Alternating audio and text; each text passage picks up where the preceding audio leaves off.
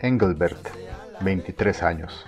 Quisiera quedarme aquí en mi casa, pero ya no sé cuál es. La situación en Guatemala está muy mala, en términos de trabajo y de delincuencia. Sinceramente, nosotros la pobreza la podemos aguantar, pero la delincuencia no. Los pandilleros son jóvenes que crecieron con uno, pero dicen que ellos mandan y están dispuestos a todo. No le tienen miedo a la muerte ni a la cárcel. Si los agarra la policía, están con WhatsApp y Facebook en la cárcel. Entonces uno ya no puede acceder con la ley. Es mejor salir del país. Hay niños que traen eso desde pequeños. El padre culpa con comprarle una pistola de juguete al niño, porque cuando sea grande, el niño la va a querer de verdad. Yo soy evangélico, y cuando con los demás hermanos fuimos a predicar el Evangelio en la escuela, vimos grupitos de ocho o nueve niños. Un pandillero manda a llamar a su primito de ocho o diez años y le dice que les lave la mente a los otros niños y que está protegido por él, porque él manda. Entonces, ese niño le lava la mente a ese grupito y después los mandan a asaltar. Los niños encuentran el sabor del dinero fácil. Después ya no son asaltantes, sino sicarios. A veces hay familias enteras que se vienen porque no quieren que sus niños sean matones. Igual las chamacas. Si una niña le gusta a un pandillero, él llega a la casa y dice, vengo a traer a su hija porque ella me gusta. Y el padre la tiene que entregar en buena mente porque de lo contrario lo matan y se llevan a la niña. Por eso hay familias enteras que salen del país para que la hija adolescente no la use el pandillero. El evangelismo lo que me ha dado es confiar y rendirme más a los pies de Dios. Me ayuda a salvarme de toda esa maldad, a caminar derecho ante el Señor e ignorar todo lo que hagan y deshagan los pandilleros. Yo había estudiado la secundaria y trabajaba como cocinero. Las maras quieren que uno les dé, porque ellos quieren beber cerveza y fumar marihuana.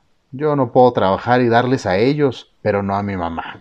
Hoy día uno ya no puede hacer nada. Aunque tenga usted un boli, un negocito, por muy pequeño que sea, tiene que pagar una cuota semanal a los pandilleros. Si no paga, lo matan. A mí me quisieron obligar a llevarle comida al jefe de la mara en la montaña, donde estaba escondido. Cuando ellos se refugian en la montaña, porque el ejército los busca, ellos quieren que uno les vaya a dejar comida. No les importa que uno esté aguantando hambre. Si uno no lo hace, dicen, ese no nos hizo el favor, témosle. Varias veces recibí amenazas, pero yo pensé que eran pasajeras. La última vez que me negué a cargarme una mochila con comida, me pegaron con la cacha de una pistola. Uno de ellos me dijo, aquí todos tienen que hacer lo que nosotros decimos. Te damos 24 horas para que lo pienses. Y si no, vamos a ir a tu casa y vamos a acabar contigo. Vi lo serio de mi cuñado y dije, ya. En esas 24 horas que me dieron, yo salí del país. A mi cuñado, el esposo de mi hermana, lo mataron porque no quiso meterse a las maras. Él salió a la cancha porque había cuadrangular de fútbol, pero no llegó a la cancha. En el camino lo levantaron. Lo estábamos buscando y al otro día lo encontramos descuartizado. A él le quitaron los pies y las manos con un machete. Le sacaron la lengua y los dientes. La lengua la tenía en la bolsa de su pantalón. Le pusieron un rótulo. Miren lo que les pasa a los que denuncian con la policía. ¿Quieren seguir muriendo aquí? Denúncienos. La policía dijo que iba a investigar, pero ahí se quedó. Yo solo vi a mi cuñado cuando se lo llevaron. Ya no fui al entierro. Salí de una vez.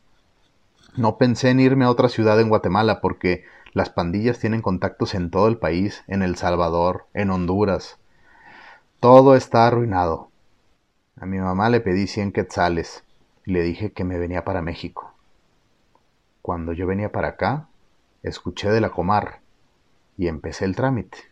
Traigo evidencia de la defunción de mi cuñado y un video de cómo lo dejaron. No estoy hablando mentira. Yo venía en el tren a Coatzacoalcos, Veracruz, cuando me pasó el accidente. Hay mexicanos que asaltan, pero nuestros mismos paisanos también se suben al tren a asaltar a los migrantes. Me quitaron mi dinero, mi mochila, todo. Pero yo no me quería quedar descalzo. Cuando uno de ellos me pidió mis zapatos, le dije, hermano, disculpa, pero basta, carnalito. Confórmate. No me quiero quedar descalzo. ¿Dónde voy a ir a comprar zapatos? Me dijo que me callara y me dio una patada que me tiró del tren. Médicos Sin Fronteras me levantó en las vías del tren. Hasta la fecha no me recupero.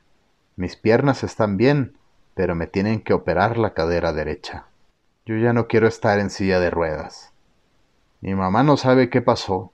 Nada más le digo que estoy bien. No quiero que se preocupe. Quiero crear una nueva vida en México. Quiero seguir estudiando y traer a mis tres hermanas y a mi madre. Pero mi proceso con la Comar ha sido tardado. Aún estoy esperando la resolución. Guatemala debería darles cadena perpetua a los pandilleros. Ellos están bien organizados, hasta la propia policía les avisa. Los policías son los más corruptos. Solo el ejército no se vende en Guatemala.